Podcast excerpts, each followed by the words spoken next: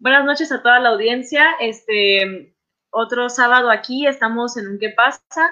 Y me complace muchísimo presentarles a una de nuestras nuevas colaboradoras, eh, oficialmente, Eroba del Carme Olmos, que está aquí este, acompañándonos en este sábado de ¿Qué pasa?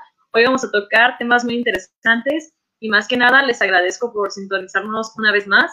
Este, aunque, sabemos que es a lo mejor un sacrificio el venir a vernos, este, porque ya saben, día del trabajo y queremos un puentecito, queremos descansar, pero sabemos que también queremos estar informados, así que por eso estamos aquí el día de hoy. va ¿alguna, algunas palabras que quieras decir?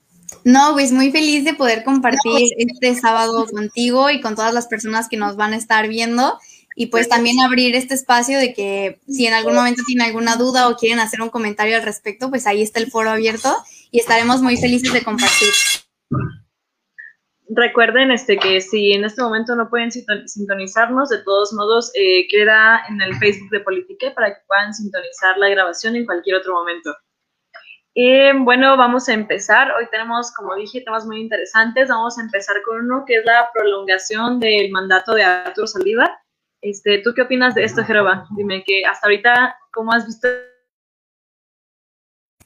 Fíjate que la verdad yo estaba en shock, no fue que me enteré hasta que una diputada, creo que se llama Frida, la verdad desconozco bien su nombre completo, nada más lo vi rápido, eh, subió una publicación a Facebook en la que explicaba que ella fue de las personas que apoyó la iniciativa eh, de intervenir directamente en lo que estaba pasando con Saldívar y eh, de cierta forma terminar, ¿no? Esta decisión que había tomado Saldívar que pues no estaba pues muy apoyada, ¿no? Por muchas personas. Entonces hasta ahí yo dije, ¿qué está pasando? Yo había escuchado de Saldívar, me había gustado ciertas cosas que propone, porque creo que es una, un ministro que realmente eh, propone cosas progresistas, ¿no? Con los derechos humanos. Entonces me sacó mucho de onda enterarme que él quisiera tomar algo así y prolongar su tiempo, ¿no? Me hizo cuestionarme cuál, cuál es realmente la postura correcta ante esto. No sé tú, Citlali. Fíjate que yo veo como la mayor problemática aquí, eh, que la cuestión es que nuestro presidente, bueno, no mío, pero de la gente que votó por él, eh, yo veo que el presidente de la República ahorita está teniendo como, está tratando de hacer una especie de quiebre al juntar el poder ejecutivo metiendo la cuchara con el judicial, ¿sabes? Porque honestamente no creo que él debiera interferir en una situación de estas. Si Saldívar, este, yo también lo veía como un magistrado sí, o sea, no es de mis favoritos, pero sí lo había respetado.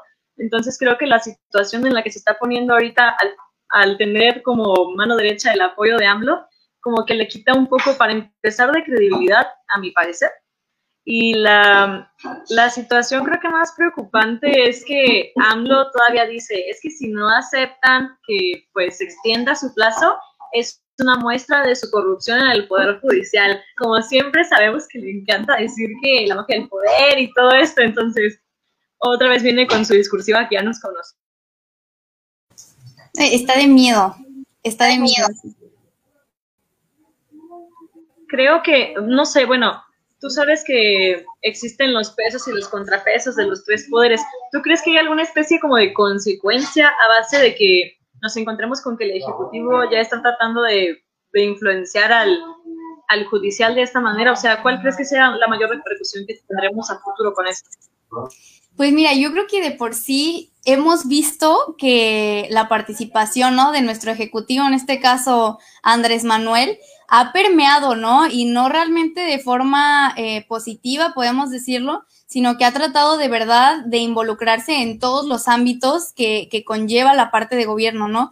Ni siquiera como adaptarse o tomar eh, su papel como ejecutivo, sino que de verdad ha, se ha involucrado en distintos ámbitos, distintos temas que no debería porque no le tocan, ¿no? Entonces creo que aquí, como tú lo comentas, se está perdiendo el equilibrio que debería existir, que por la parte de la división de poderes debe, ¿no? Debe estar presente. Se supone que por eso es que, eh, pues, participamos, que por eso está dividida de cierta forma, pues, la autoridad, ¿no? del Estado. Y estamos viendo que no. Es como si una sola persona estuviera absorbiendo todo el poder y de cierta forma haciendo ver como que las demás personas que están dentro del poder son las que están mal, ¿no? Como para que de cierta forma el público comience a tener una mala percepción de los demás poderes y le den prioridad al Poder Ejecutivo. Entonces, está, está peligroso, ¿no? Lo que está ocurriendo. Honestamente, yo lo veo como un símbolo completo de ingobernabilidad y honestamente también creo que, yo sé que todo en la política es clientelismo, pero no me dejarás mentir que también es muy clientelista de su parte, porque creo que se ha atrevido a decir también AMLO que la situación de que quiera que se quede Saldívar es porque él contribuiría a la transformación. No quiso decir la cuarta T, pero sabemos que se refiere justamente a esto. Entonces yo creo que la situación que, como tú dices, más permea aquí es que sabe que efectivamente podría como ir encarrilando a Saldívar a justamente como sus intereses propios, ¿sabes? O los intereses de Morena a lo mejor, si lo queremos ver más a grandes rasgos. Porque no me vas a dejar mentir también, AMLO desde que tiene la mayoría ha metido su cuchara en el legislativo. Y en esta ocasión yo siento que hace querría, pues ahora sí que eh, como apropiar de los tres. Y ahora sí que si Saldívar dice, no, pues lo veo como la mano de quien aferrar está cometiendo un error. Entonces, no sé, yo creo que no debería dejar que se vendiera su imagen de esa manera. Debería de tomar en conciencia que si verdaderamente lo está haciendo por querer retener su mandato o su carrera política, o si verdaderamente es porque cree que es el bien común o el bien para la comunidad. En este caso yo creo que más bien es lo primero que lo segundo, ¿verdad? Pero pero, no sé, ¿tú qué Por favor, no me dices como que le estoy tirando piedras, por favor. No, no, porque sabes qué es lo peligroso, como tú comentas, que justamente ahorita estaba checando y fue por mayoría y por votación, pues como tenemos ya en conocimiento que Morena tiene una participación mayoritaria tanto en el Senado como en la Cámara de Diputados. Entonces, que fue gracias a Morena que se pasó este prolongamiento de su mandato. Entonces, es peligroso porque entonces Aldívar, ¿a quién va a responder? ¿Va a seguir respondiendo como magistrado o va a tener cierta, tú sabes, ¿no? Como inclinación hacia apoyar eh, a esta parte de la transformación que no diremos en cuál, ¿no? Pero, o sea, yo creo que realmente aquí va a haber un cierto conflicto de interés porque si ya sabe que hay alguien que lo está respaldando, ¿no? Y que es un poder ejecutivo más el legislativo, de cierta forma sí va a responder más al mismo partido y a la parte del ejecutivo antes que a los propios intereses generales, ¿no? De cierta forma es como si le estuvieran ayudando, como si fuera su padrino, ¿no? Dentro de esto. Entonces sí es peligroso esto que está pasando y increíble, ¿no? Que, que siga así y que se haya aprobado su prolongación dentro de la Suprema Corte. ¿Sabes también qué es lo que más me preocupa de todo esto? Que dice que eh, si no aprobaban, eh, pues lo de Saldívar, deja tú que, creyera que caímos en corrupción. Yo creo que el hecho de que estuviera haciendo una evaluación tan crítica de que si no poníamos a Saldívar, en este caso, bueno, nosotros no, ¿verdad? Ellos, pero estaba diciendo, por ahí leí, que él declaró que las personas a las que tendrían que, tendrían que ahora recurrir cuando se apruebe algo sería alguien de carácter conservador. Yo no creo.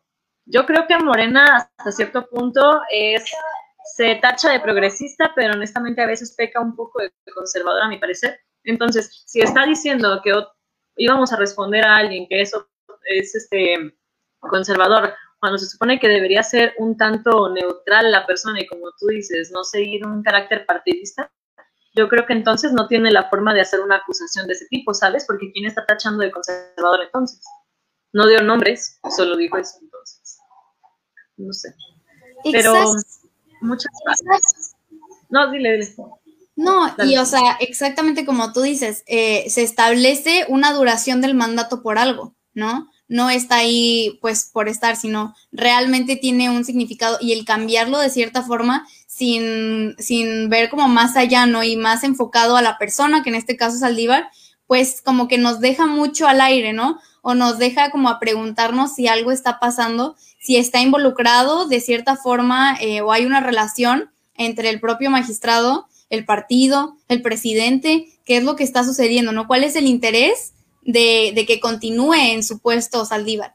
¿O habrá algo más allá porque de verdad que esto no ocurre siempre, ¿no? Es algo, una anomalía, digamos, algo, algo extraño. Entonces, ¿qué hay? ¿Por qué esta insistencia en que Saldívar continúe otros dos años en el poder? Nos deja con muchas dudas, yo creo. Y desgraciadamente son dudas de las malas, ¿sabes? Ni siquiera es una duda como medio esclarecida, una duda de dónde podamos como indagar. Pero creo que dando paso a esto nos encontramos que nuestra democracia todavía tiene como muchos puntos débiles que debemos como de tratar como ciudadanos tal vez de mejorar. Y con esto me gustaría dar paso, este, si no te molesta, a las situaciones que últimamente hemos visto del INE con las candidaturas que se han caído. No sé, ¿tú cómo has visto también el panorama en esto? Pues mira, la verdad es que nos han tenido en ascuas, ¿no? O sea, pasa lo de Félix Salgado y de cierta forma nos tienen esperando qué es lo que va a pasar, que si sí, que si no, estamos ya casi en términos, ¿no? De lo que sería eh, la campaña para algunos estados y como estamos así, ni siquiera las propias personas de Guerrero saben quiénes son sus candidatos por esta prolongación que se está llevando a cabo. Entonces, parece extraordinario, ¿no? Una vez más parece que es como una anomalía, o sea, algo que nunca ha pasado, un plazo extraordinario que se le da a una persona que pertenece de nuevo, ¿no? A este partido, como que hay algo extraño de nuevo, cómo es que se están haciendo tantas concesiones a ciertas personas, concesiones que no se le harían a personas que pertenecen a otro partido, o concesiones que nunca se han hecho. Entonces, otra vez nos deja con muchas dudas, ¿no? De hecho, creo que esto tacha mucho en la cuestión de la transparencia. O sea, creo que aquí, como tú dices, encontramos intereses personales. No quiero decir que los estén comprando, pero se está viendo un poco obvio, ¿no? La obviedad es como muy notoria, se ve muy descarado también el asunto porque ¿por qué le extiendes a un partido que perdió ya el registro de su candidato para la gobernatura justamente o sea, a lo mejor si fuera otro partido, ¿sabes? No le estarían dando esta extensión. Entonces, se está viendo muy comprometido el INE, a lo mejor también el IEPC, al ofrecer como ese tipo de extensiones temporales.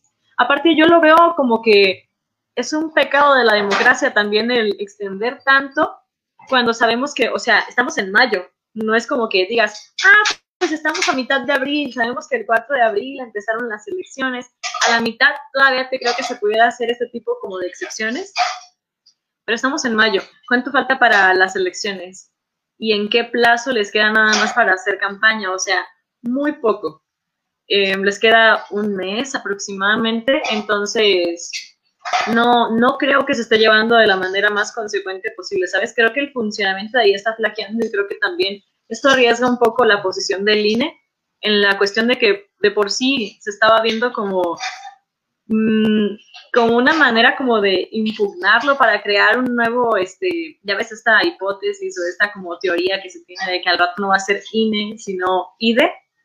Entonces, creo que nada más vemos como puerta abierta a que se le cuestione más, se le critique más, lo pongan en la cuerda floja y al rato efectivamente el INE desaparezca por otra institución creada por Obrador, ¿sabes?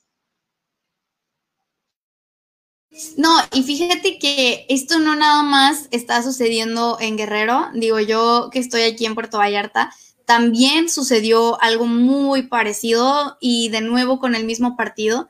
Entonces, de nuevo nos deja como bastantes dudas, ¿no? Hubo una cuestión con la parte de la paridad.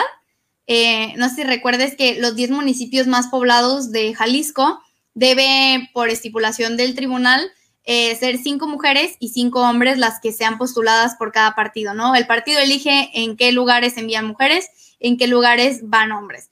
Y aquí, pues por una cosa de que no cumplieron algunos requisitos en otros municipios, pues resulta que entonces quedan mal el partido, este superpartido de la 4T, queda mal, entonces aquí en Vallarta tenía, ¿no? Que ser por parte del tribunal por orden mujer.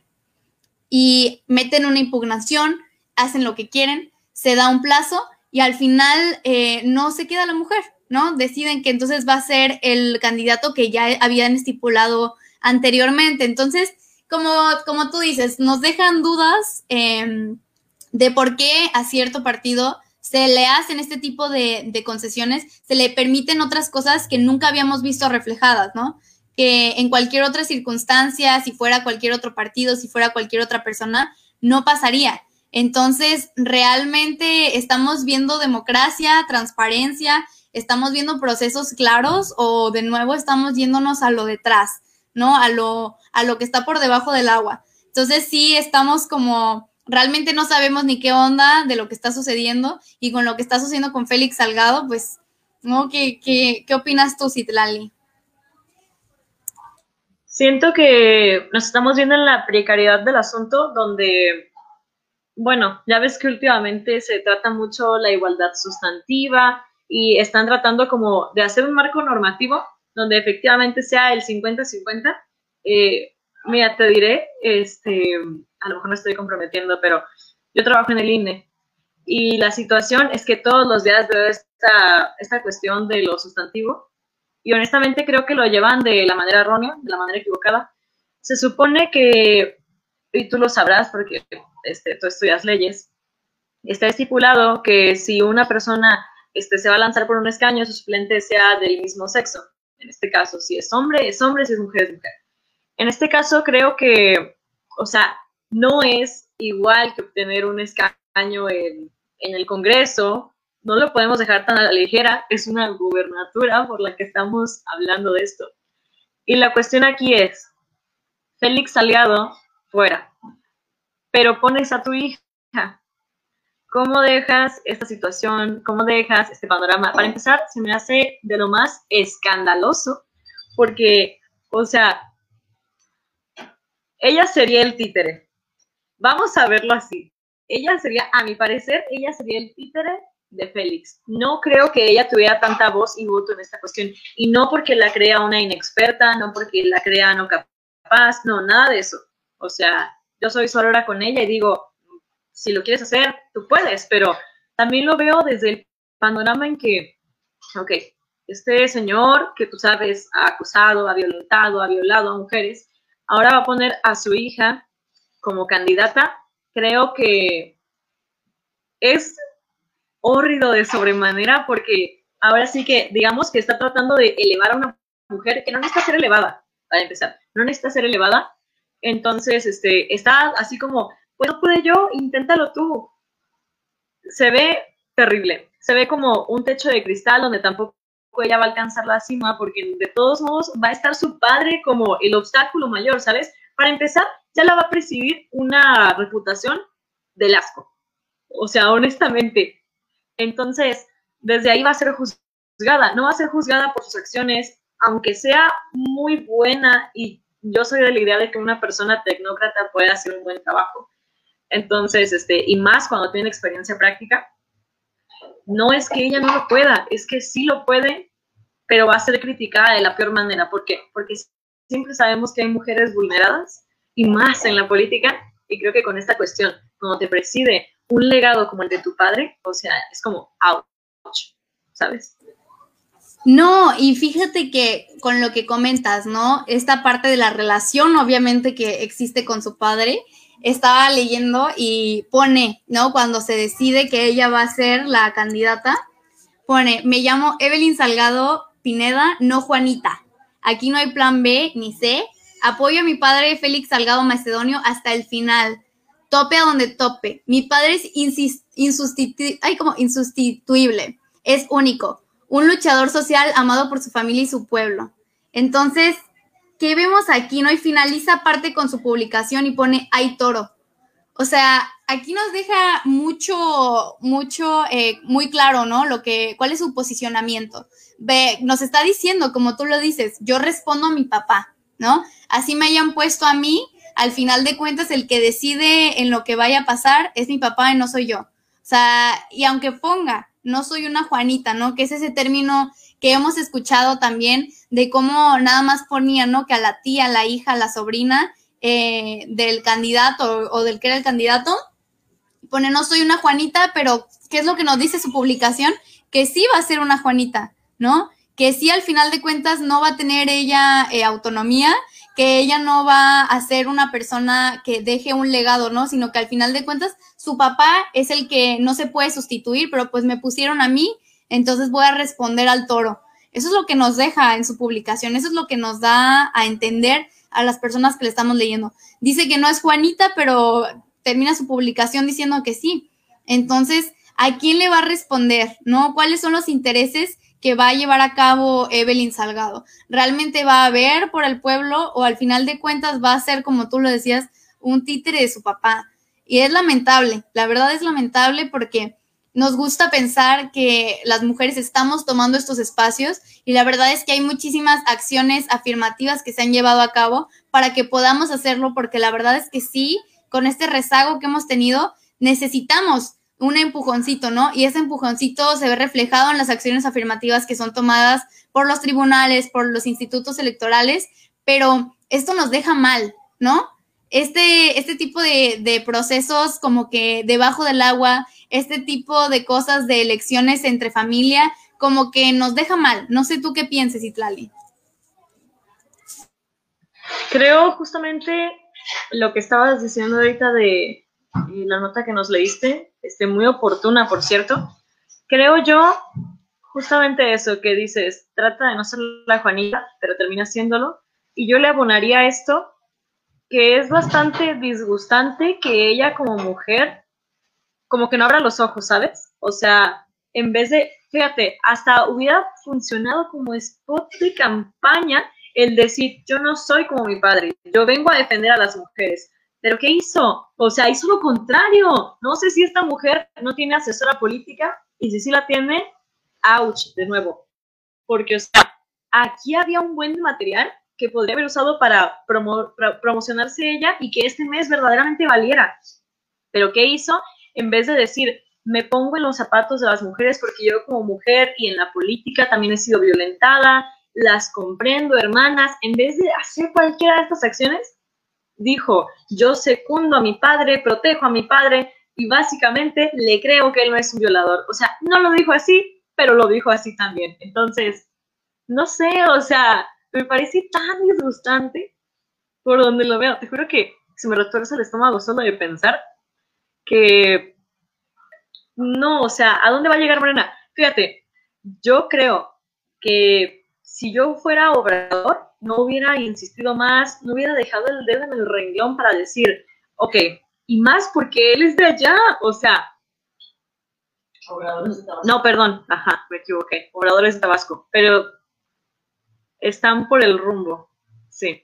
Eh, sí, este, en este caso, la cuestión aquí es que el sur del país confía mucho en Obrador, ¿sabes? Y al ver este tipo de acciones, yo creo que Morena se está viendo terrible. Entonces, creo que yo si hubiera sido él, hubiera dicho, ¿saben qué? Morena no va a tener candidato para gubernatura esta vez y se lo dejo que gane al mejor se hubiera visto más diplomático, se hubiera visto más coherente, se hubiera visto menos escandalizado, no se hubiera visto corrupto, que es lo que él siempre dice que trata de evitar. Entonces, si yo fuera él, que no soy él, gracias al cielo, este, efectivamente hubiera dicho, nos retiramos de Guerrero y volveremos con fuerza para de aquí a de aquí al plazo. Pero pero no, o sea, es que había tantas tiradas que hacer no sé, no sé, esta gente de Morena me ha tocado convivir con varios diputados y yo digo, están tan entregados a la cuarta T que a veces entregarte tanto a tu ideología partidista te ciega. Es un velo que no te puedes permitir. Porque está bien que le tengas mucha, hasta parece una deidad, su este, ideología partidista. Yo siempre pienso, está bien que estés comprometido con tu partido, que quieras ir hasta el final con él, te lo entiendo, pero a veces hay sesgos que se deben de romper, hay este, cosas que se deben quebrar y hay decisiones que se deben de tomar. Y en este caso, si ella tanto quería lanzarse, podría haberse lanzado por otro partido o inclusive como independiente, no sé.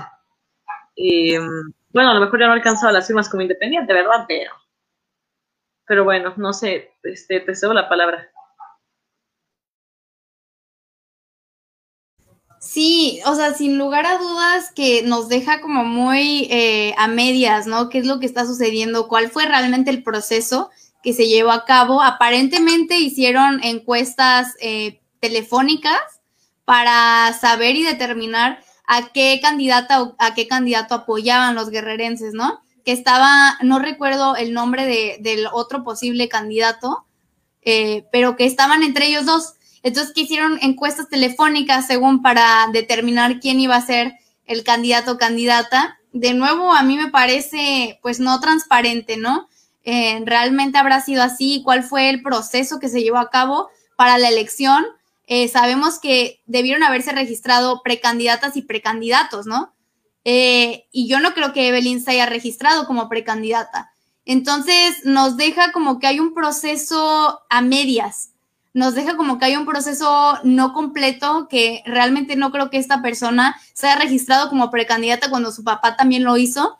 Entonces, eh, ¿Cuál es el respaldo de esto? ¿Cuál es el respaldo dentro del partido? ¿Cómo es posible que sustenten una candidatura que ni siquiera tuvo precandidatura? Entonces, ¿realmente uh, se están llevando a cabo bien los procesos? Yo diría que no. Y como tú lo comentas, ¿no? No estamos hablando de, cualquier cosa. Lamentablemente, eh, a Félix Salgado no lo hicieron responsable por sus actos, no le bajaron la candidatura por eh, la presunción ¿no? que tiene eh, contra él de los presuntos abusos sexuales. No le bajan la candidatura por eso, sino que por realmente no presentar sus gastos de precampaña.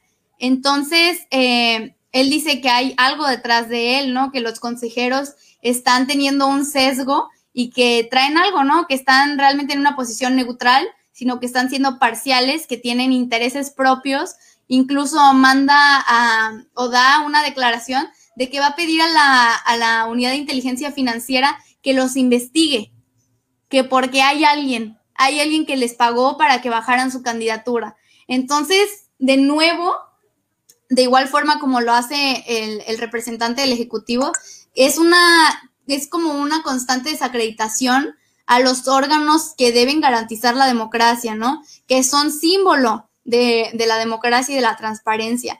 Y con esto, pues nos quedamos, yo por lo menos me quedo con muchas preguntas, ¿no? Habrá que ver si realmente es posible que sin registrarte como precandidata puedas participar ahora como candidata, ¿no? ¿Qué pensarán las personas que se registraron como precandidatos a, a la gobernatura de Guerrero y que no les haya sido otorgada ni siquiera la oportunidad de participar, ¿no? Que más bien haya sido como un dedazo, una vez más, ¿no? Dentro de estos procesos parece que no avanzamos, que no evolucionamos estas formas de designar a nuestros candidatas y a nuestros candidatos.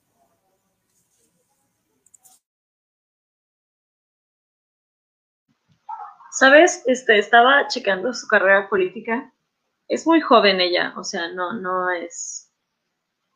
Eh, tiene seis, este, hermanas. Bueno, ella es la sexta hija. Eh, eso me deja más como no piensas en tus hermanas o qué. Y más siendo madre de familia. estaba checando y ella, ella, este, fue nombrada jefa del departamento alguna vez, en 2011, en la Secretaría de la Mujer, ¿sabes? Entonces, creo que aquí también, este, pone como, ¿what? Si en 2011 dabas una cara, ¿por qué ahorita no te estás percatando de, o sea, no es como que no tenga raíces de tratar de ayudar a la mujer, ¿sabes? Las tiene y aún así las está ignorando. Se está viendo mucho nepotismo en esta situación, a mi parecer. Y creo que la situación también aquí es que estaba viendo que en esta situación que fue jefa del Departamento de la Mujer, ahí en Guerrero, estaba viendo que no llegó como tal cual solo al puesto. No la estoy demeritando antes de que me vayan a tirar este, comentarios de odio. Si ustedes están de acuerdo aquí en los comentarios con que ella sea la sustituta, no, tranquilos, no la estoy demeritando. Este, cada quien tiene sus logros y se aprecia. Pero aquí estoy viendo que ella llegó al cargo con ayuda de Jorge Silverio Salgado, o sea, el exsecretario de Finanzas de Guerrero. En este caso, también, si te das cuenta, es su familia. Entonces, si te das cuenta, más nepotismo. Y lo peor es que siempre que llega un puesto, por lo que estoy viendo, hasta en las candidaturas que se ha lanzado como diputada, siempre tiene que tener como el impulso de un hombre. Entonces, te digo, no es que la esté demeritando, pero creo que ya debería independizarse de ese nexo, donde se encuentra con que lo paterno le ayuda, con que el hermano le ayuda, con que el primo, con que el tío, con que algo. O sea, si ya tienes, su carrera es corta, su carrera política, pero si ya tuviste algún repunte de este tipo, creo que debería empezar a abrir las alas y decir, ok, voy a empezar a valerme por mí misma, ¿sabes? O sea, no, no veo la necesidad de que ella siga atada a estos nexos, porque como decíamos, le va a perjudicar en un futuro. Te apuesto que después de estas elecciones y de que ella va a ser sustituta, se le va a acabar la carrera política muy pronto. Esperemos que no, o sea, yo le deseo lo mejor, pero su carrera política se va a ver arrastrada siempre por esto y se va a ver manchada. Cuando tienes una mancha de este tipo, pasa, la gente lo olvide, porque el pueblo no olvida. Y menos este, en el sur, porque yo sé que en el sur están muy al pendiente del gobierno. Yo llegué a vivir en el sur en algún momento de mi vida. Y la verdad es que en el sur sí están muy pendientes de la política y creo que esto no lo van a olvidar. Entonces, ay, no sé, no sé, no sé qué está pensando esta mujer, no sé qué le está pasando por la cabeza. No, me encuentro igual que tú y lo que comentas, ¿no? Ella ya cuenta, pues digamos que no con mucha carrera, mucha experiencia, pero también está viendo que fue presidenta del DIF de Acapulco por un tiempo. Entonces dices, oye, pues ya, ¿no? O sea, está bien que, tengas ganas de participar en la política. Entre más mujeres eh, entren a estos espacios, pues muchísimo mejor, ¿no? Para tener nosotras una representación. Pero regresamos al punto, no es nada más, ah, ok, que entre, sino que realmente represente a las mujeres y los intereses de las mujeres dentro de cada espacio. Y si de cierta forma apoya a una figura que ha sido señalada por ir en contra de, ¿no? Por abusar sexualmente, ¿no? De personas. Entonces, realmente está empezando con el pie derecho eh, esta incursión que está teniendo en la política realmente nos va a representar, digo, bueno, a las mujeres guerrerenses realmente va a ver por sus intereses. Creo que nos da muchos mensajes esto que está haciendo Morena de continuar, ¿no? E incluso no era este mismo partido y pues su mayor representante la persona que denunciaba el nepotismo dentro de los partidos políticos no era realmente esa persona que iba en contra del dedazo, del imponer a las candidatas y a los candidatos dentro de los partidos de la mafia del poder. Entonces, ¿qué es lo que están haciendo, no? Recurriendo una vez más a las viejas prácticas de los partidos políticos y de cierta forma demostrándonos que no son diferentes, ¿no?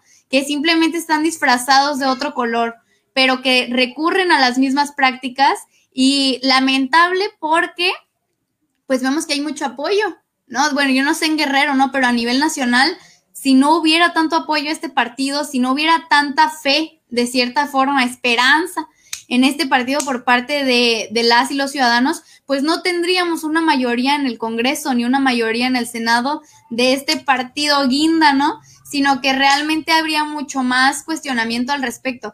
Habrá que ver cuál es la postura de las personas en Guerrero, ¿no? Aquí, de hecho, hay un comentario de Carlos Antonio Figueroa. Sí, de hecho estaba a punto de leértelo. Que dice que él es de Guerrero y de verdad en la opinión pública nadie conoce a Evelyn. O sea, como tú decías, no está empezando con el pie derecho. Si su carrera política es tan corta y ahora nos está diciendo Carlos que él vive allá, o bueno, que es de allá, no dice si vive allá, pero dice que es de allá, él mejor que nadie, siendo del pueblo guerrerense, no la ubica el tiempo pasado hablábamos de las repercusiones de esto, de que la gente no te ubique ni de nombre, es preocupante, porque honestamente creo que Guerrero ya perdió, bueno, más bien perdió Guerrero, entonces se van a ver en una fragilidad. Yo cruzo los dedos porque Morena pierda este el Congreso, pero definitivamente Guerrero ya lo perdiste, entonces Morena, bye. Estás cancelado, como en Twitter. Yo no uso Twitter, pero cancelado. Bye. Cancelado. No, es que es increíble este panorama, eh, mayoría en todos lados. Y de cierta forma, pues queremos ver, ok, no, o sea, pero queremos ver todos esos principios que dicen tener representados, que se lleven a cabo. No es cuando nos conviene, ¿no? Eh, hay cosas que son irrenunciables y yo creo que esos son los valores con los que presuntamente se, se funde este partido, ¿no? Para terminar con los favoritismos, con la mafia, con los partidos en, en, en, mayoría, ¿no? En el Congreso y estamos igual, quedamos igual que antes, con las mismas prácticas y en la misma postura en la que nos encontrábamos. Entonces, aquí también comenta una persona que se llama Sid Arre, que dice, yo viví en Acapulco y la verdad el chantaje para con sus habitantes cuando hay elecciones es cañón. Hay abuso de poder, abusan del que menos tiene como siempre, padecen cañón de agua y en ese aspecto, en eso se basan para comprar los votos. De hecho, yo cuando viví en Guerrero, sí es cierto, el sistema de drenaje allá es terrible, porque las playas, hay playas muy limpias, playas vírgenes, sí, pero la mayoría de las que son como más turísticas, por ejemplo la de Acapulco, suele, todo Acapulco suele tener un sistema de drenaje pésimo. Ese tipo de cosas que son como de vital importancia, ¿por qué el pueblo no las atiende? O sea, ahorita se están inmiscuyendo tanto en chismes y demás, cuando a lo mejor lo que deberían hacer para arreglar su campaña de, de Evelyn sería la cuestión de, ok, eh, sí entiendo que me preside mi padre, pero yo soy diferente eh, a los otros partidos, o sea, a lo mejor están agarrando la discursiva de siempre de Morena, de yo soy diferente, pero creo que si se fueran por la rama en la que dijeran, eh, el sistema de agua va a mejorar, la filtración de agua, vamos a verificar que nuestras playas este, estén más limpias, no sé, o sea, en Guerrero hay muchísimas fallas que podrían atenderse y yo no veo que las esté agarrando ella tampoco como, como un discurso de campaña que podría a lo mejor favorecerle un poco, a lo mejor reparar un poco de lo que ya ha perdido, ¿sabes? Sí. Yo tengo, una, Perdón, perdón que te interrumpa. Es que tengo una pregunta para ti. ¿Hay alguna como forma en el marco legal donde se le pudiera prohibir a ella como esta candidatura tan precipitada? O sea, ¿hay algún artículo en la Constitución, hay alguna norma a seguir donde diga, donde literal pudieran funarla porque porque está mal, o sea, es un quiebra la democracia que no está tomando la yo soy cero democracia, o sea, yo soy cero fan de la democracia, pero creo que hay que hacerla cumplir, ¿sabes? O sea, si verdaderamente es en el, es en el sistema que vivimos, creo que hay que cuidarlo lo mayor posible para que se siga al pie de la letra. Entonces, no hay una forma como de que tú digas, le pueden quitar la candidatura, su candidatura está en riesgo, o algo que a lo mejor pudiera ser una impugnación, un castigo, un, algo, a lo mejor me estoy viendo muy autoritaria al decir que quiero que castiguen a Morena, pero es que es la realidad. Debe haber algo en la Constitución que lo impida, no sé, ¿hay algo así, Eroba? Pues mira, fíjate que eh, a nivel estatal, cada, pues vaya la redundancia, cada estado tiene una, como una parte de electoral, la ley electoral. Eh, entonces debería checar, habría que checar si se está llevando a cabo el proceso correspondiente, ¿no? Si dentro de esa misma ley eh, de participación, me parece que es ley electoral y de participación ciudadana, si ahí establece que sí puede hacer este tipo de cosas. Aquí nos dice Brian que está actuando dentro de la ley, que no hay razón para quitarla. Entonces habrá que revisar a fondo, ¿no? Esta, esta, este marco jurídico para participación dentro de los procesos electorales. A mí lo que me preocupaba y, habría que consultarlo era si no te registras como precandidato o precandidato, ¿puedes llevar a cabo una candidatura? Yo creo que ahí sería, ¿no? Yo creo que es que ese es el punto. A lo mejor ahorita nos dice este Mascorro, está dentro de la ley. Yo creo que no debería estar dentro de la ley, como dices tú, que si no tuvo una precandidatura antes, donde se fue a consejo, donde se habló en el IEPC, en el INE, y donde se discutió si verdaderamente era válida su candidatura o si verdaderamente era como, pues sí, era, estaba dentro del marco de la ley, yo creo que, yo creo que sí es como cuestionable, ¿no? Creo que sí podría, no es que quiera quitársela, pero es que está mal, está mal. Si un, ¿Cuándo has visto tú que un candidato se lance así de la nada sin conseguir las firmas sin nada y que lo único que a lo mejor la, le dé la pauta para decir yo puedo estar aquí sea la cuestión esta de que hizo una encuesta típica de AMLO, por ejemplo, este, donde diga al pueblo, ustedes me, me valoran como candidata, tengo, ustedes creen que tengo como las atribuciones, creen que soy lo mejor para el Estado y a lo mejor no sé cuál sea la muestra proporcional que usaron para decir esta muestra de Guerrero dijo sí. No sé, o sea, Guerrero es muy grande, Guerrero es extenso, tiene una población enorme. ¿Cuánto tiempo se tomaron en hacer esta encuesta? cuánta gente la respondió? ¿Cómo sabes que la gente que la respondió no estaba de Morena o al menos el 75% de, no sé, yo no creo válido con una encuestita, porque en ese caso todos los candidatos independientes pues podrían hacer encuestitas los que no alcanzan el registro y decir, oye, pues si ellos están diciendo o el pueblo está diciendo, eh, ¿por qué yo no podría ahora sí que lanzarme como candidato? A lo mejor no alcance las, las firmas como precandidato, pero ¿por qué no me puedo lanzar como candidato? Sí, ya lo hizo, ¿sabes? O sea, es que rompió muchas reglas al hacer esto. Yo no, yo no lo veo como algo, como algo correcto. No, o sea, por donde le veas, no es correcto. No, es que como tú comentas, y te digo, sería yo creo que de revisar eh, la legislación de Guerrero y no sé hasta qué punto tenga facultad el partido de decir, ah, bueno, no tuvo un preregistro, pero aún así va a ser candidata. Yo creo que pues hay que, hay que checar, ¿no? Mira, dice, eh, nos comenta Carlos Antonio, es candidata legal porque solo es una sustitución de último momento. Por la destitución del anterior candidato se le faculta al partido para nombrar uno nuevo de manera extraordinaria. Bueno, sí es cierto, estábamos olvidando la línea del partido, ¿verdad? Ahorita estoy viendo que Carlos puso otro y puso, es curioso que por primera vez en una elección mi estado esté en primera plana por lamentables cosas, pero creo que Guerrero es un símbolo de lo que es en la actualidad en el país, pero si cae Guerrero caerá todo el país. La verdad sí, porque si lo piensas, por ejemplo, a nivel internacional, eh, Guerrero, pues tú sabes, turismo. En este caso, México se compone del turismo, o sea, yo sé que el PIB, este, buena parte de él es turismo. Entonces, como dice Carlos, yo sí creo que si Guerrero cae y se da cuenta eh, su ciudadanía de que no se están haciendo de la manera correcta las cosas y que al rato dicen, ok, a la mitad del mandato ya no te queremos como, gobernadora, no suele pasar muy seguido, de hecho, en México casi no sucede que la quiten a alguien o lo quiten a alguien, pero la verdad es que si Guerrero cayera en este quiebre institucional tan grande, yo creo que sí estaríamos hablando de que buena parte de el turismo se pierde, buena parte de atribuciones, programas sociales, o sea, yo creo que están comprometiendo demasiado.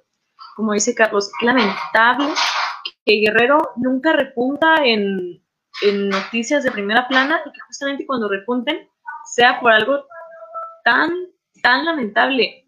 Y es como, es como dice esa frase de, eh, podemos hacer diez mil cosas buenas y ser los mejores del mundo, pero haz solo un error, cometes solo un error y lo van a recordar el resto de las personas de por vida. Y en este caso está tan en el foco de lo federal que te apuesto que esto no se va a olvidar. O sea, ya va a estar marcado en la historia de México. Qué horrible como si de por sí los extranjeros no nos creyeran como con una democracia inútil. No sé. No, y así como lo comentas, ¿no? Viendo cuáles serían las consecuencias y bueno, cuáles van a ser, porque ya está, o sea, ya es una realidad, ya es la candidata de Moreno. Ya no es un tal vez, ya no es lo van a pensar, ya no es toda... Pero casi no te escuchas. Casi no te escuchas. Ay, ¿ya me escuchas? Muy bajito. A ver, ¿ya me escuchas? Ah, sí, ya. Ay, pues sí, como te digo, o sea, es, eh, ya no es una posibilidad, ya no quedó en, hay que ver si la ratifica eh, el tribunal, hay que ver si aceptan su candidatura, ya es una realidad que Evelyn es la candidata de Morena, no es la banderada de Morena. Y cuando nos ponemos a pensar cuáles van a ser las consecuencias, decía ya Carlos, ¿no? Eh, si cae Guerrero, cae todo el país. Y yo creo que aparte de las repercusiones que ya nombraste de cómo va a quedar manchada de cierta forma, ¿no? Eh, esta candidatura, yo creo que también pensemos en las repercusiones simbólicas. Si pensamos entonces que cualquier partido puede llegar y hacer algo así, entonces, pues no solamente se va a quedar ahí, ¿no? Creo que se va a ver replicado en diferentes estados y a lo mejor ya no solamente en ese partido, ¿no? Sino que otros partidos pueden aprovechar este tipo como de laguna, porque es una cierta laguna, ¿no? Ya lo estamos platicando tú y yo, Citlali, que está medio extraño esto, ¿no? Este proceso está como, como que le hacen falta ciertas cosas para que podamos decir que es algo legítimo. Entonces, puede que entonces otros partidos utilicen estas lagunas que encontramos eh, dentro de la legislación para seguir haciendo este tipo de acciones, ¿no? Para continuar con este tipo de dedazo, de elegir a, la hermana, a la prima, al primo, al sobrino, eh, porque yo no pude entonces ser el candidato o yo no pude ser la candidata. Entonces, hablemos de lo simbólico, de lo que esto va a representar para las futuras candidaturas, para las futuras elecciones.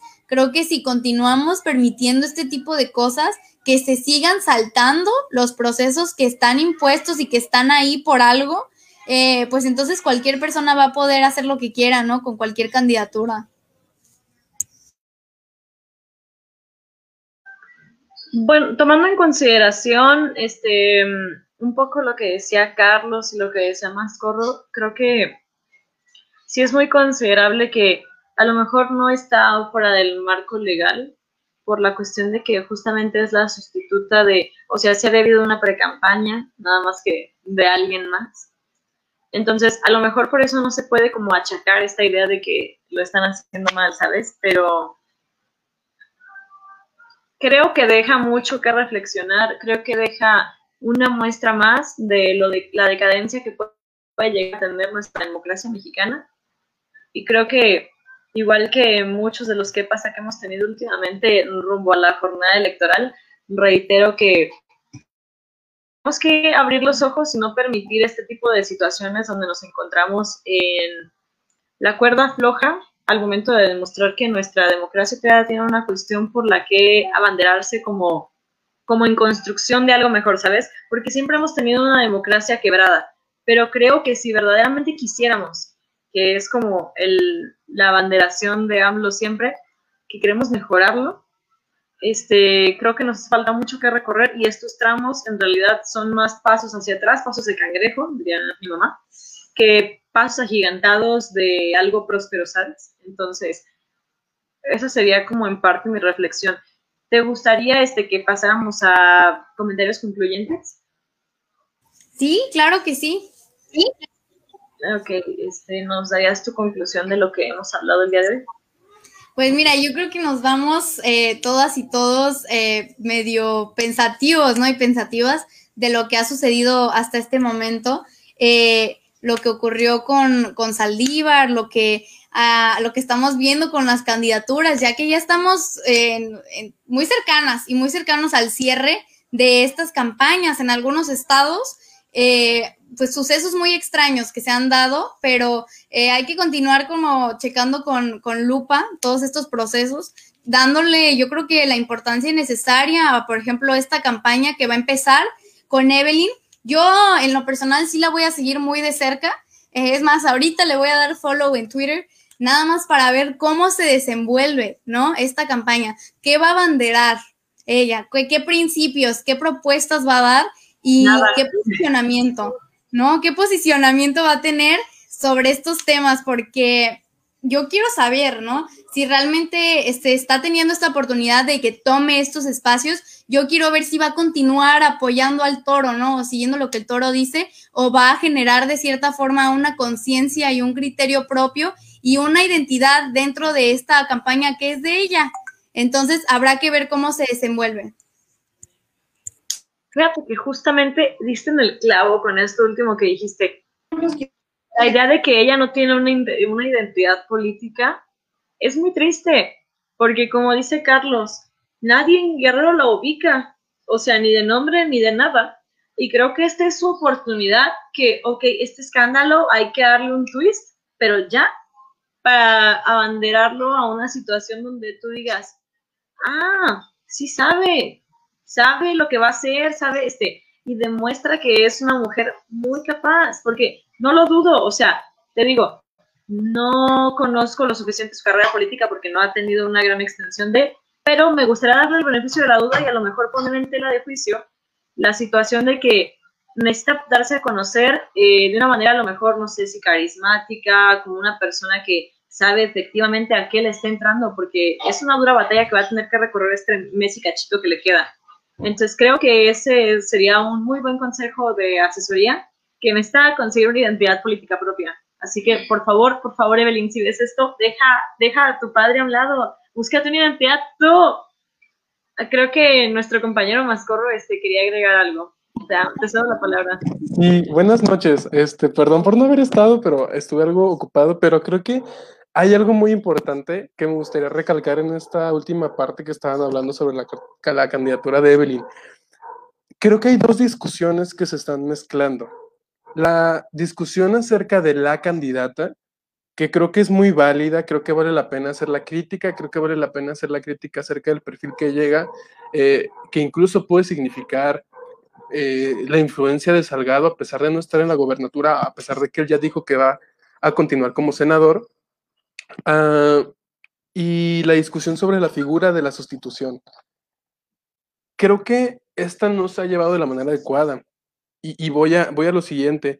Este es un mecanismo que no se utiliza siempre. Es un mecanismo que está previsto para que las, digo, los partidos, perdón, puedan eh, sustituir a sus candidatos en caso de emergencias. Y no es la primera vez que pasa. Sí por, porque a un candidato se le quita el registro, pero por ejemplo lo vimos en 1994 cuando se quitó a Colosio, o más bien se sustituyó a Colosio por su fallecimiento y llega a Cedillo. Entonces, que no existan estos mecanismos puede provocar una imparcialidad. Imagínense que no se pudiera sustituir sustituir un candidato. Hubiera una cantidad enorme de asesinatos para evitar que partidos políticos pudieran participar en las elecciones. O otros perseguimientos políticos para que los candidatos y los partidos no pudieran participar. Entonces, yo creo que la figura, a pesar de que, claro, tiene sus, controversias, funciona y está pensada para que sea así, para que a pesar de que las cosas parezcan en contra del partido, tenga la oportunidad de ser votado, que es lo más importante, es lo que se está cuidando con esta, con esta ley de sustitución de candidaturas, es cuidar que el partido tenga el derecho a ser votado. Entonces, creo que son dos discusiones distintas. Yo estoy completamente de acuerdo con la crítica que se hace a la candidata, pero no creo que se debería hacer la crítica a la figura de la sustitución de la candidatura, porque es una herramienta que funciona en las democracias y que, por ejemplo, yo me pensaría más a poner en criticar al tema de la Juanita. Eh, es un proceso en el cual se le quita, o sea, se, se vota por un candidato, se quita y el Congreso elige uno de manera provisional. O sea, yo me preocuparía más por ese tipo de lagunas legales pero que al parecer, según declaratorias de Salgado, no sé qué tanto podamos creerle, pero bueno, no va a ser el caso de la gobernatura de, de, Guerrero, ¿no? Solamente quería mencionar eso, no sé ustedes qué opinan. Creo que tienes razón, o sea, creo que verdaderamente a lo mejor castigamos de más este, la cuestión de la sustitución, porque para eso existe también eh, apartados normativos que, por ejemplo, cuando un presidente en pleno uso de sus funciones eh, lo llegan a matar a mitad de un sexenio, por eso se sustituye eh, y se entra a una especie de elección extraordinaria o interina. Entonces, este, es un proceso que estábamos tachando a lo mejor tal vez un poquito de más, pero lo decíamos más como en la cuestión de que se está viendo, como tú dices, de la manera incorrecta. No creo que se esté viendo de la de la mejor manera y más porque, como tú dices, Morena está tratando de no perder como el foco de atención en Guerrero y decir, ok, eh, ya me quitaron a Félix Salgado, pero no por eso me voy a rendir, no por eso me voy a retirar, porque Morena tiene mucho que demostrar, porque Morena es fuerte, porque Morena es esto y lo otro. En este caso creo que Morena sí tiene esta cuestión ponderante de decir, somos una fuerza que debe ser reconocida, entonces eh, estoy segura de que a Obrador, por ejemplo, no se echaría para atrás. Al contrario, hay un escándalo. Si fuera, si él estuviera en el lugar de Salgado, te apuesto que era un escándalo con tal de que eh, diría que esto es corrupción, que por eso le quieren quitar la candidatura. Entonces, comprendo en parte que es una estrategia, este, no solo de Morena, de muchos partidos. Nadie quiere perder su registro, nadie quiere perder su derecho a que lo voten, como dices tú. Entonces, sí comprendo que a lo mejor es una estrategia mal empleada, que a lo mejor están quemando el perfil de Evelyn a propósito, o a lo mejor no, uno nunca sabe qué tan bien o mal le pueda ir, pero mi predicción es que no va a ganar.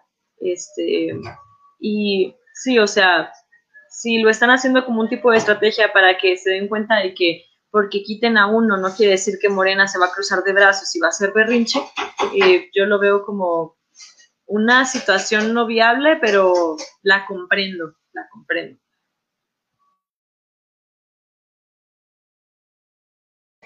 Eroba, ¿querías decir algo? Sí, definitivo, eh, comprendo, ¿no? La, la, magnitud y la importancia de que exista la figura de la sustitución, pero yo creo que podríamos incluso hasta entrar a algún debate de cómo se está manejando esta figura, ¿no? O si se está utilizando para los fines erróneos la figura de la, de la sustitución, eh, en este caso en particular con Félix Salgado, ¿no?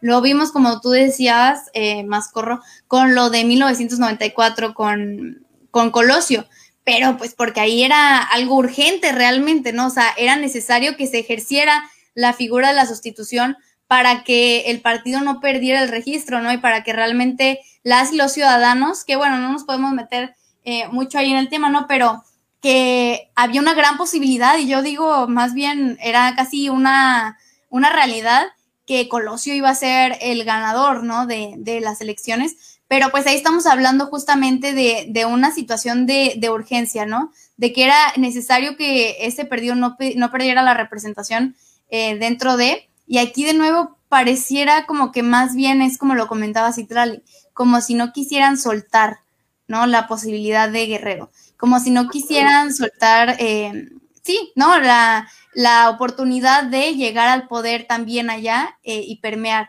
Entonces, no sé qué opinen ahí en ese aspecto, pero sí, eh, fundamental, ¿no? Que continúe esta figura eh, para que se asegure la democracia y la participación política de, de los partidos. Yo, perdón, otra vez que ande por acá, pero creo que de hecho venimos de un problema desde la decisión del INE. Más allá de lo controversial o no que era Félix Salgado, es excesiva la decisión de quitarle la candidatura por no representar gastos de precampaña. Puedes poner multas, puedes restar tiempo de campaña, pero negarle a una persona, aún sea la peor persona del mundo, el derecho a ser votado es anticonstitucional. Entonces, creo que es, es, es excesivo el hecho de quitarle eh, la candidatura a una persona, porque por ejemplo, ustedes lo estamos viendo con el sesgo de Félix Salgado, que claramente aquí es muy odiado. Entonces, vamos a verlo con Raúl Morón, el candidato de Michoacán. No tiene ningún escándalo, es una persona que se ha dedicado a la vida pública muchísimo tiempo, que tiene, goza de buena fama y que probablemente iba a ganar su estado no presentó gastos de precampaña y se le quita su candidatura. Es excesivo esto. Y la ley es excesiva en este sentido. Yo creo que hay otros mecanismos para castigar a las y los candidatos antes que quitarles el registro de su candidatura. Porque incluso se les está castigando por un proceso interno de los partidos. Ni siquiera es un proceso en el que está en campaña con otros. O sea, no estamos hablando de una desigualdad durante las campañas estaríamos hablando en todo caso de desigualdad al interior de los procesos internos, que desde mi punto de vista tendría que tener una corrección por parte de los partidos, no por parte de los institutos electorales ni por el Tribunal Electoral. Entonces, yo creo que hay un, como, como digo, como dije, hay un uso excesivo de, de, este, de este mecanismo para quitar la candidatura. Yo creo que hubiera sido más sano utilizar otros recursos como multas, que es algo muy común, o como el resto de, digo, el, restar tiempo de campaña no es tan común, pero incluso pudiera ser una opción antes que quitarle la candidatura a Raúl Morón. No hablemos de Félix Salgado porque sabemos que hay como una preconcepción, pero de Raúl Morón, por ejemplo.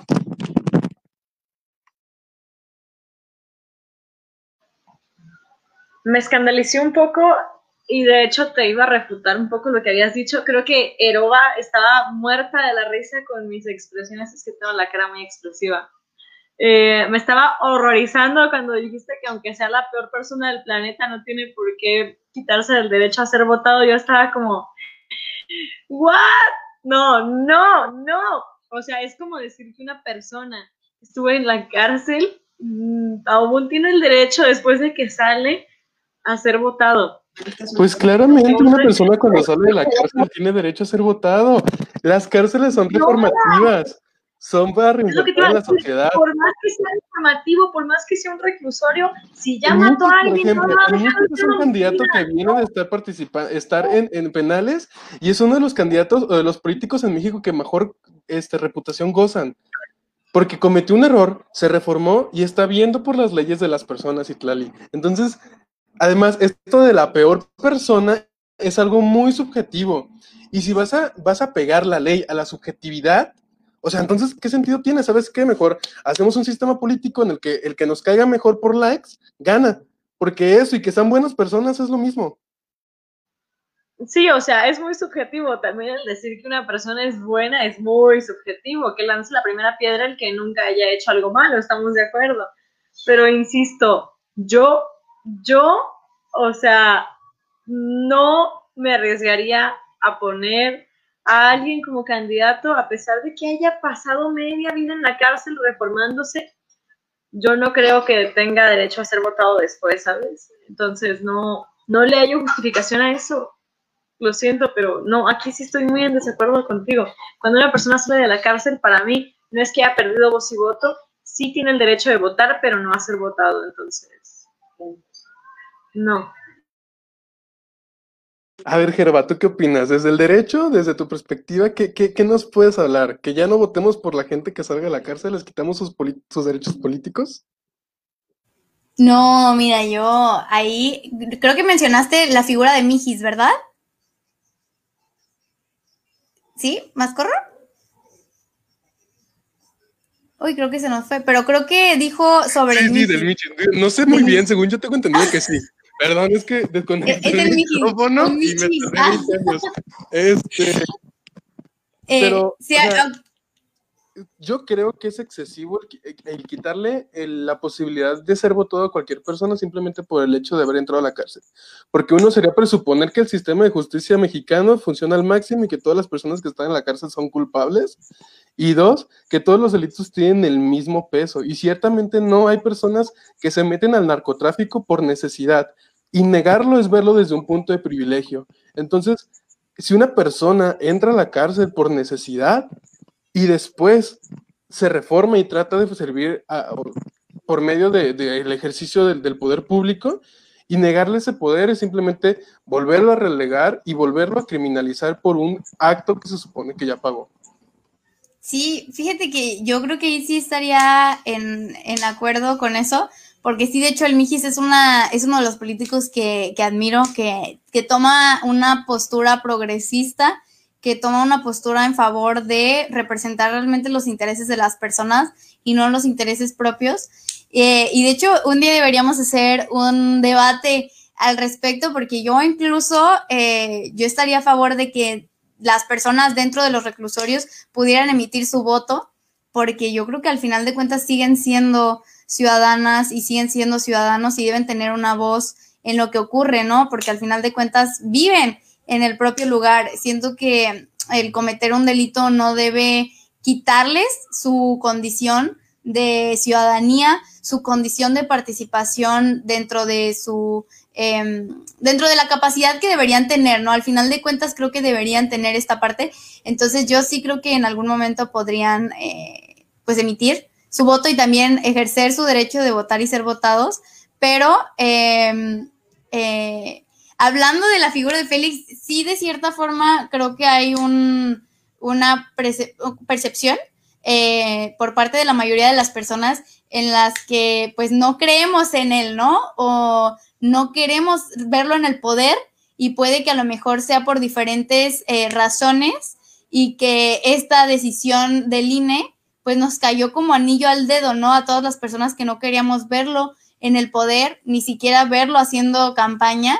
Em, no sé, yo creo que sí sería muy debatible la parte de eh, si fue excesiva esta decisión de bajarle la candidatura, pero mira, yo creo que a, acciones que se han cometido de forma repetida y que de cierta forma, aunque no haya sido ya la campaña, ¿no? Aunque haya sido pre-campaña, para mí tiene un peso porque imagínate dentro del propio partido qué tanto nos deja ver sobre la transparencia, ¿no? Dentro de, o sea, entonces cualquier persona puede eh, entrar a, ser candidato o candidata eh, sin hacer el proceso previo o hacer lo que quiera en el proceso previo y no rendir cuentas y después irse a la campaña. Imagínate, si eso hizo en la pre-campaña, si no rindió cuentas, si no fue transparente durante la precampaña, que puede ser algo chiquito, qué va a hacer o qué hubiera hecho al llegar a su campaña, qué hubiera hecho, deja tú la campaña, qué hubiera hecho al llegar al gobierno.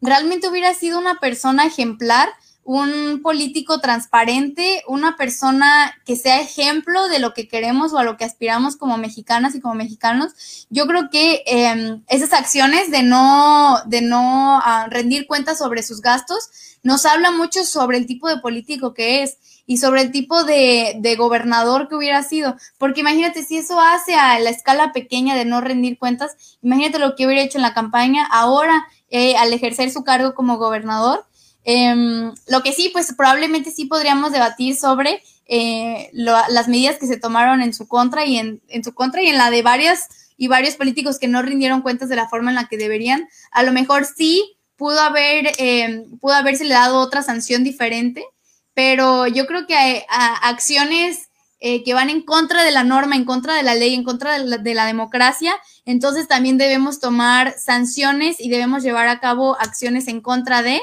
eh, que sean eh, trascendentes, ¿no? Que no se quede nada más en quitarle a lo mejor algo que no va a tener un efecto significativo en la decisión de si gana o no gana, sino que se, se den cuenta de que hacer acciones en contra de la ley va a tener repercusiones reales en sus derechos para votar y ser votados. Sí, completamente de acuerdo, pero yo creo que existe un sesgo también al interior del INE, porque por ejemplo hay un candidato en Nuevo León que probablemente va a ser el próximo gobernador y que tiene 20 mil pesos sin demostrar de dónde llegaron aún. Y este candidato sigue intacto. Y pues, si no lo saben, e-, es, este Samuel García de Movimiento Ciudadano. Entonces, no entiendo cómo la ley puede ser selectiva en ese sentido. No entiendo por qué. Y, realmente no estoy hablando para defender a Félix García. Yo creo que es una de las personas a las que nunca defendería. Pero como ley trato de ver no a las personas que están como sujetas a estas leyes, sino a cualquier individuo. Entonces, creo que hay un sesgo por parte del INE en esta, en esta ocasión de castigar de manera excesiva a algunos y ser omiso con otros, que obedece a tintes políticos. Y esto desemboca en el hecho de que tengamos que utilizar recursos que no son habituales, como la sustitución de candidatura, que es por la que desencadena toda esta discusión, ¿no? O sea, que gracias a que el INE toma una decisión excesiva que se ve después eh, sustentada por el Tribunal Electoral, o más bien ratificada por el Tribunal Electoral, este, pues estamos hablando ahora de, estos recursos que son tan poco habituales, ¿no? Como la sustitución de candidaturas. Pero, por ejemplo, nadie está hablando del sustituto de Raúl Morón en Michoacán, y la única diferencia es que no es hijo del, del gobernador, pues, y, pero llega en las mismas condiciones. Llega en una condición de Mm, no hubo un proceso de precampaña, no hubo un consenso, simplemente fue un dedazo a través de, los, las y los dirigentes, pero no hay una discusión sobre ello. Sí, como tú comentas, yo creo que ahí sí debe ser parejo, ¿no? O sea, si lo aplicas eh, a, a Félix Salgado y al otro candidato de Michoacán, pues debe aplicar para todos, ¿no? Ahí habrá que ver qué, qué proceso se llevó a cabo o cómo fue que se dieran cuenta, ¿no? De la parte de Félix Salgado y no en la de otros candidatos. Se supone que debe haber una revisión, ¿no? En la parte también de transparencia y qué proceso habrá sido para que a otros candidatos no se les, eh, no se les hiciera rendir cuentas o no se les eh, llevara a cabo esta sanción. Entonces habrá que ver por qué a ciertas personas sí, a ciertas personas no. Si ahí debe ser parejo para todas y para todos. Eso sí, en eso sí coincido. Sí, creo que es muy importante, a lo mejor valdría la pena que nos lleváramos de tarea eso, ¿no? Como investigar cuáles son los casos de rendición de cuentas que no han procedido y que también tenemos que discutir, ¿no? También señalarles y decirles que si se están aplicando las leyes para uno, se tienen que aplicar para todos. La ley no es selectiva y la ley no ve de qué partido político vienes. Este, pero bueno, ya nos extendimos mucho también con esto, y no sé si ya queramos irnos a mimir. Hace a cenar, que vamos llegando al trabajo y a cenar.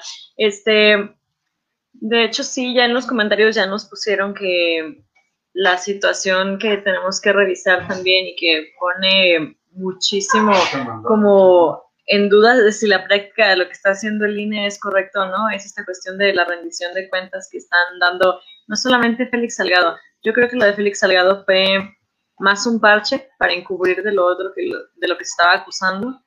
Este, yo creo que por la expresión de Gerova, eh, opina lo mismo. Entonces, creo que sí fue un parche para en lo mediático no afectarlo tanto. Ya se le había afectado de todos modos, o sea, no, no, o sea, cuando sale este tipo de cosas a la luz, ya es imposible tapar el sol con un dedo, como dicen por ahí. Y fue una justificación momentánea, mediática, que se dio, pero como tú dices, este, yo también dejaría como de tarea que checáramos que otros candidatos este, están en la situación de que deberían dárseles otro tipo de sanciones, porque a pesar de que estoy de acuerdo con Jerova de que si ahorita no rinden cuentas desde pre-campaña, este, ¿qué piensan hacer después con la rendición de cuentas de todo un estado, sabes? O de su ayuntamiento, o de lo que sea que se estén lanzando.